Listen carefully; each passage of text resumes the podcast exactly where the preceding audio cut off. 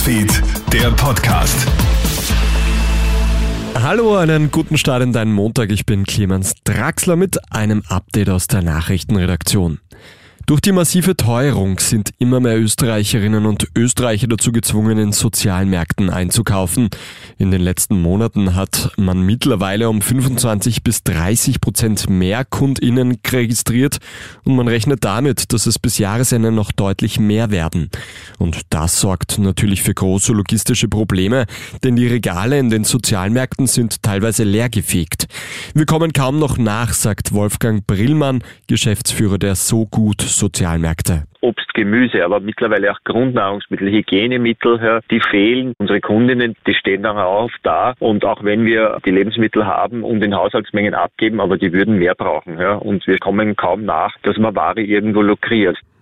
Ein vierjähriger Bub ist am Sonntagnachmittag in Vorarlberg bei einem Familienausflug tödlich verunglückt. Das Kind stürzt beim Spielen am Ufer in Nenzing aus unbekannter Ursache in den Fluss und wird von der Strömung mitgerissen. Der Familie gelingt es nicht, den Buben aus dem Wasser zu ziehen. Nach etwa 1,7 Kilometern bergen Rettungskräfte das Kind und können es wiederbeleben. Jedoch verstirbt der Vierjährige wenige Stunden später im Landeskrankenhaus Feldkirch. Zum ersten Mal in der Geschichte ist die Zahl der weltweit vertriebenen Menschen auf über 100 Millionen angestiegen. Verantwortlich für diese Entwicklung seien der Ukraine-Krieg und andere Konflikte wie das UNO-Hochkommissariat für Flüchtlinge oder kurz UNHCR in Genf am Montag in einer Aussendung mitteilt. Das ist ein Rekord, der niemals hätte erreicht werden dürfen, mahnt UNO-Flüchtlingshochkommissar Filippo Grandi. Weshalb man sein Telefon nicht unversperrt neben einem Kleinkind liegen lassen sollte, das hat jetzt eine US-amerikanische Mutter gelernt. Denn ihr zweijähriger Sohn bestellt über eine App 31 Cheeseburger bei McDonald's.